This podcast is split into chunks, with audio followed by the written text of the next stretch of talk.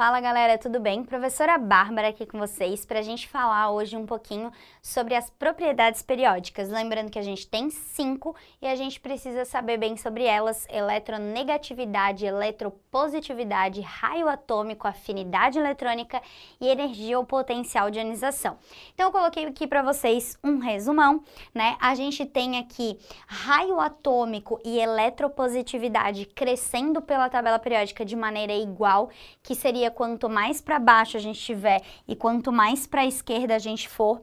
O frâncio seria o maior deles, porque ele vai ter mais camadas, né? E o número atômico dele é menor. Lembra que quanto mais camadas eu tiver, maior eu sou. Uma camada eu sou desse tamanho, duas eu sou dessa, três eu sou dessa. Então, numa mesma família, quanto mais para baixo eu tiver, mais camadas eu tenho e maior eu sou. E no mesmo período, galera, por que, que eu sou maior quanto mais para lá eu tiver? Porque no mesmo período eles têm o mesmo número de camadas, porém o que muda é o número atômico. Se o número atômico é menor, eu atraio menos. E se o meu núcleo atrai, atrai menos a minha eletrosfera, eu sou um pouquinho maior, tá? Então quanto mais para cá a gente vem, tu tem mais prótons e aí atrai mais, então ele fica um pouquinho menor. Isso é raio atômico. E a eletropositividade que é a capacidade que o elemento tem em doar elétrons, ela cresce exatamente igual o raio. Lembra que vai ser a única propriedade que vai ser diretamente proporcional ao raio atômico. E a reatividade dos metais é como se fosse a mesma coisa ali da eletropositividade, caráter metálico. Mais reativo eu sou, quanto mais fácil eu dou elétrons, beleza? E tudo culpa ali do nosso raio, então. Aí a gente tem as outras três propriedades, propriedades periódicas que são inversamente proporcionais ao raio, né? A gente tem aqui potencial ou energia de ionização, que entram sim os gases nobres, não se esqueçam disso, hein? Pelo amor de Deus. O maior potencial de ionização eu coloquei aqui para vocês lembrarem que é o hélio. Então, quanto mais difícil for para você retirar um elétron, né, maior vai ser a energia que você vai ter que aplicar para arrancar um elétron. E isso tem muito sentido, porque os gases nobres eles são muito estáveis e sendo estáveis eles não querem perder. Então você pode até conseguir tirar elétrons deles, mas vai ser muito difícil. Você vai ter que aplicar uma energia muito grande. Já dos metais que estão aqui, eles já querem doar elétrons. Então a energia que você vai ter que aplicar para arrancar esse elétron já não é tão grande.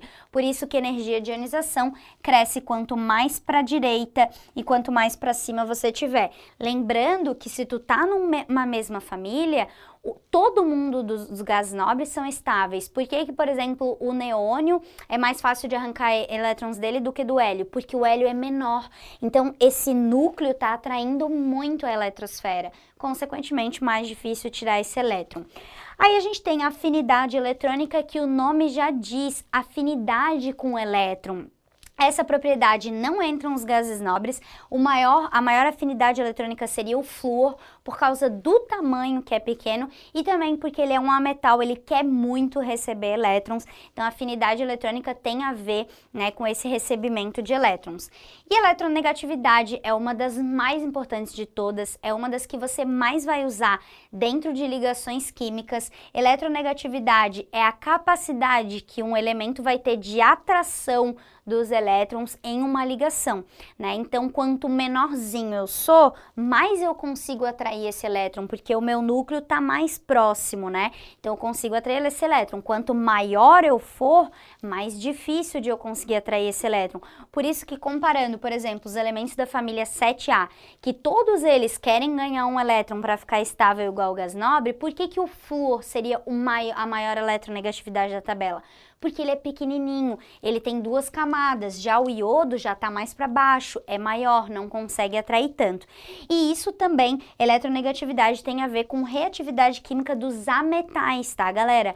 Então, assim, quanto mais, quanto menorzinho eu for, mais eu consigo atrair, mais consequentemente eu vou reagir sendo um ametal. E aí não se esqueçam que a gente tem um macetinho bem legal para você lembrar de eletronegatividade quando você estiver lá fazendo a sua prova, que é aquele macetinho assim, ó. Fui ontem no Clube Brasil e só comi Pizza Hut temperada. Lembrando que a eletronegatividade ela cresce pra cá. O flúor seria o mais eletronegativo. Tem outros também muito legais. Fui ontem no clube, briguei e saí correndo para o hospital.